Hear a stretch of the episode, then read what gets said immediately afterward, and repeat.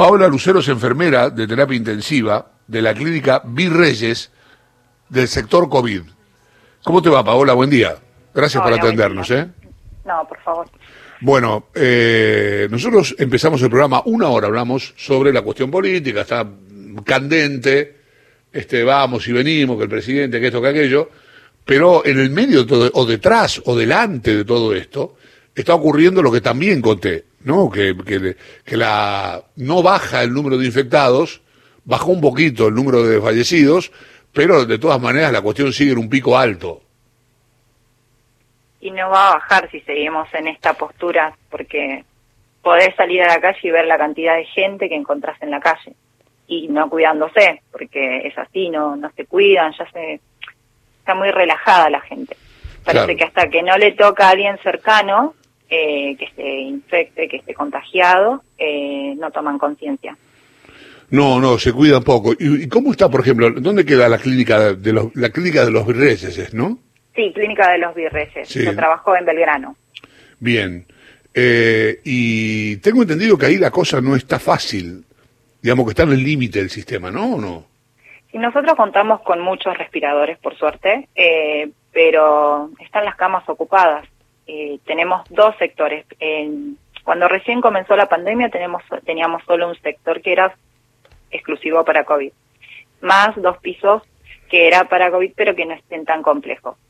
Y hoy por hoy son dos terapias que ya tienen que ser exclusivas de COVID, que cuentan con respiradores y constantemente nosotros tenemos las camas llenas. No es muy muy rara vez que pase una guardia con la cama vacía. Bárbaro. Claro. Este. ¿Y cómo, cómo- cuentan con material para trabajar? ¿Cómo están? ¿Están cuidados? ¿Descansan? Mira, ahora podemos decir que contamos con insumos. Cuando comenzó todo era un dolor de cabeza, porque minimizaban todos, es una pandemia, es algo nuevo, podemos entender de que nadie sobre, nadie tiene lo justo o sabe que va a pasar. Entonces, el tema de los barbijos era una discusión, eh, porque nos daban un solo barbijo durante 10 horas, y no un barbijo N95, sino el quirúrgico, Claro. el común. Por eso también después, con el tiempo, hubo varios contagios. Hoy por hoy contamos con todos los insumos. No voy a decir que no, si no lo tenés en el sector, lo exigís y te lo traen. Somos poco personal, eh, estamos sobrecargados, estamos cubriendo, yo trabajo noche por medio, pero estas- estos días vengo cubriendo las dos noches o el fin de semana, porque somos pocos. Somos pocos porque muchos se contagiaron, otros están aislados, la mayoría que eh, se fue a trabajar a otro lugar. Entonces, eh, cada vez nos sobrecargamos más. Vos estuviste con el presidente de la República, estuviste en la reunión de los terapistas. Sí, estuve. ¿Qué, con qué impresión te fuiste? ¿Te fuiste con, este, cómo, ¿Cómo te fuiste de la reunión? Ya desde el momento de que nos hayan convocado y que, que nos hayan escuchado, porque la verdad que lo que es la salud está muy golpeada de años. Sí, claro. Eh, calcular que a los profesionales de la salud son considerados administrativos, así que ya desde ahí arrancamos. Eh, que seamos escuchados y que el presidente diga, bueno, eh, que valore nuestro trabajo, porque el equipo de salud somos todos, no solo médicos y enfermeros, las mucamas, camilleros, los recepcionistas, farmacia, todos en su conjunto están expuestos. Y que nos escuche y que diga, bueno, volveremos a fase cero para no tirar a la borda con todo lo que hicimos. Pero yo te digo mi punto de vista, yo no creo que, que podamos llegar a, a ese punto porque la gente ya, ya no le importa nada. Vos la ves que sale, Sí, sí. no, ya no le importa nada. No, Sí, no, ya esta mañana era un... Yo lo noto en el tránsito, cuando voy, cuando vengo. exacto. Eh, vos tenés hijos, ¿no? Sí, yo tengo dos hijos. Y no los ves. No, no, no los veo casi nada. Prácticamente nada los veo. ¿Qué edades tienen? Mi nena tiene 15 años y mi nene 22. Bueno, yo sigo diciendo mi nene. Pero bueno, Sí, sí, nada, todo le decimos. necesitan igual, ¿no? Todo le decimos en mi nene a, a tipos que tienen 25, 26 años. Este, ¿y, y vos qué edad tenés? Yo tengo 40. Yo sé que la, la edad a las mujeres este, no, no, no se le pregunta, pero bueno, en esta, algunas cosas, pero, pero sí, te- tu voz me delata que se te puede preguntar la edad todavía. Eh, ¿Y cómo, cómo están tus compañeros? ¿Cómo, cómo están ellos? Y la verdad que cansados, cansados, angustiados, es una mezcla, ¿viste? Encima también dentro del mismo, el mismo sector de, de salud de, de mis mismos compañeros, obviamente hay diferencias de opiniones, diferencias políticas, se mezcla todo, eh, mucho malestar, porque bueno, nosotros no cobramos bien y no solo hablo por el sueldo básico, sino que nos pagan en dos cuotas, nos deben, nos adeudan muchísimas cosas como el aguinaldo y demás. A ver, ¿cuál es tu salario real? El sueldo básico es de 40. Después, si vos haces extra, más el plus nocturno, más la antigüedad, bueno, vas sumando. Pero eh, hoy por hoy con esta plata no, no podés salir adelante, la mayoría alquilamos. Sí, claro, claro. Eh, ¿Y cuánto tiempo trabajas por día? ¿Cuántas horas? Diez horas, porque mi turno es de diez horas noche por medio.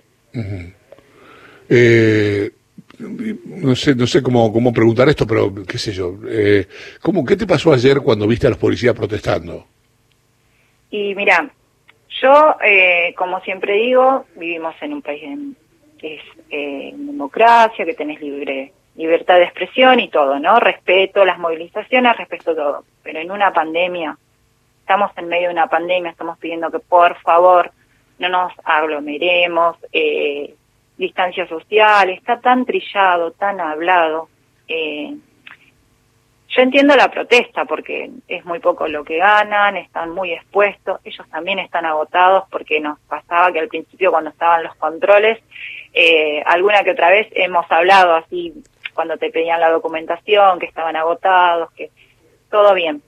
Pero eh, ayer sinceramente me dio miedo, porque prendo la tele y veo, yo ayer pude descansar un rato a la tarde, prendo la tele y no sé, debe ser que también estoy con los sentimientos a flor de piel y Sí, lloraba, claro. digo, me duele mi país, porque digo, ¿por qué llegamos a esto? Cuando vi que cercaron todo Olivos, la verdad que no, no me gustó. Eh, es lo mismo que nosotros salgamos y, y ganamos un poquito más que ellos y sin embargo no, no está bueno. Es una guerra, parece, entre pobres, como digo, no me voy a poner en contra de la policía, No, son los no. que nos cuidan. Eh, respeto mucho, tengo muchos primos policías y esto es de años el sueldo, no, no es sí. algo que surgió ahora, pero se exponen ellos también. Sí, sí, este, hay una parte sanitaria y hay una parte política también.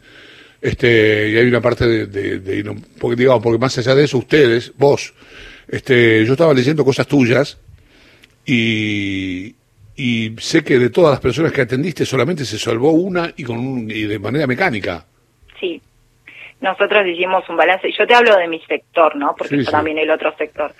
Eh, y es re triste, la verdad que es fuerte porque como que es frustrante para nosotros porque vos trabajás para que querés que esa persona salga, pero cada vez que ves que empeora, empeora, solo una abuela salió de todos los pacientes que tuvimos, es venir, tomar la guardia, mirar la pizarra y decir, "Oh, ¿qué pasó? No, sabes que no pasó a otro sector, sabes que no, no, no fue el- lo que deseas que la persona salga adelante.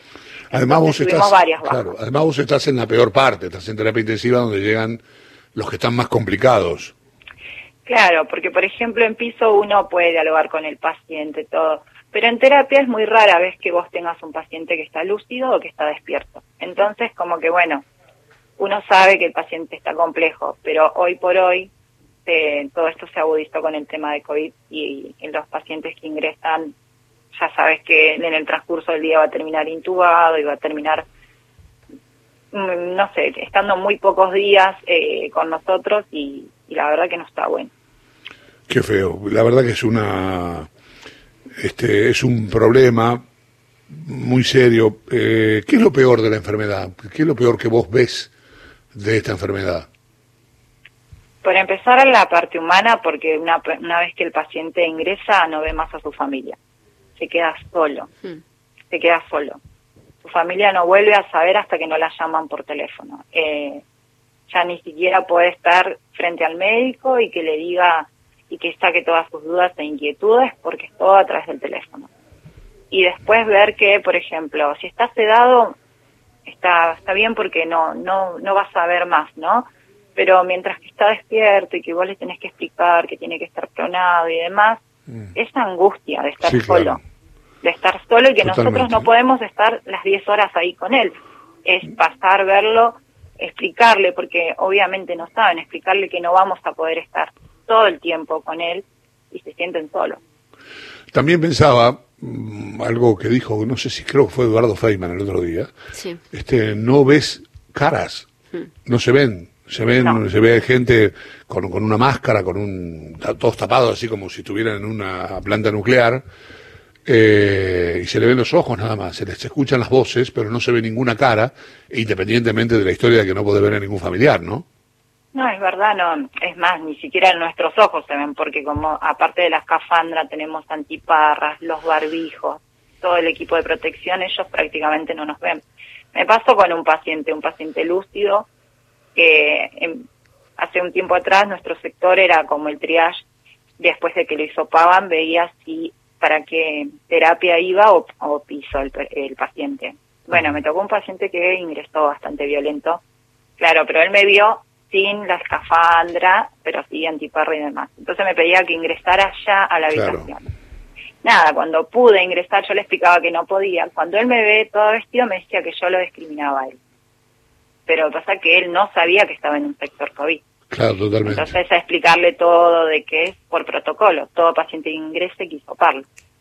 Eh, ¿qué, qué, qué cosa dijo el presidente? ¿Qué te dijo? ¿Qué cosa recordás que te haya dicho el presidente, que te haya impresionado eh, en la reunión que tuvieron con él los terapistas? Pasa que él le cayó, es de mi apreciación, ¿no? Como que le cayó un balde de agua helada cuando leyó la carta. Porque está, te aflora todo, la carta está bien redactada, no hay que ser agresivo, si vos podés decir lo que pensás y lo que sentís sin, sin agravios, ¿no? Y, y el presidente nos, nos pidió, y por favor, que, que contemos todo lo que nos pasa a nosotros, que no hay que ocultar nada, y bueno, hay gente que por ahí lo interpretó mal esa parte, pero dice, bueno, entonces el presidente todo este tiempo nos estuvo mintiendo. No, en realidad eh, lo que pide es que nosotros contemos en primera persona, muchos se sienten ofendidos porque viste que dicen que nosotros estamos metiendo miedo y no es así. Creo que tenemos derecho de, de expresar lo que nos pasa eh, desde el otro lado. Eh, entonces, que te escuche y que, y que realmente quiera encontrar la solución entre todos. Que tratemos de salir adelante Mm. entre todos. Eh, te agradezco mucho lo que estás diciendo, está- la verdad que está bueno. Eh, ¿Qué le dirías a la gente? Digo, yo veo, veo demasiado, está todo medio laxo, la gente anda mucho por demasiado por la calle. Eh, ¿Qué le dirías a esa gente? ¿Qué le dirías a la gente? ¿Qué le, qué le pedirías?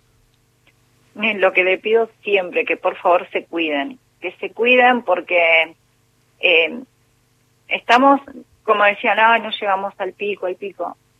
Que dejen de pensar en eso, que solamente se cuiden porque es muy contagioso este virus y se lleva a muchas personas. Duele mucho que se muera tanta gente. Y vuelvo a lo mismo, si no te so- toca de cerca parece que no te importa, hay mucho egoísmo. Claro, tal La cual. pandemia afloró mucho egoísmo. Mucha miseria, sí. Sí, la miseria humana. Sí. Paola, gracias, ¿eh?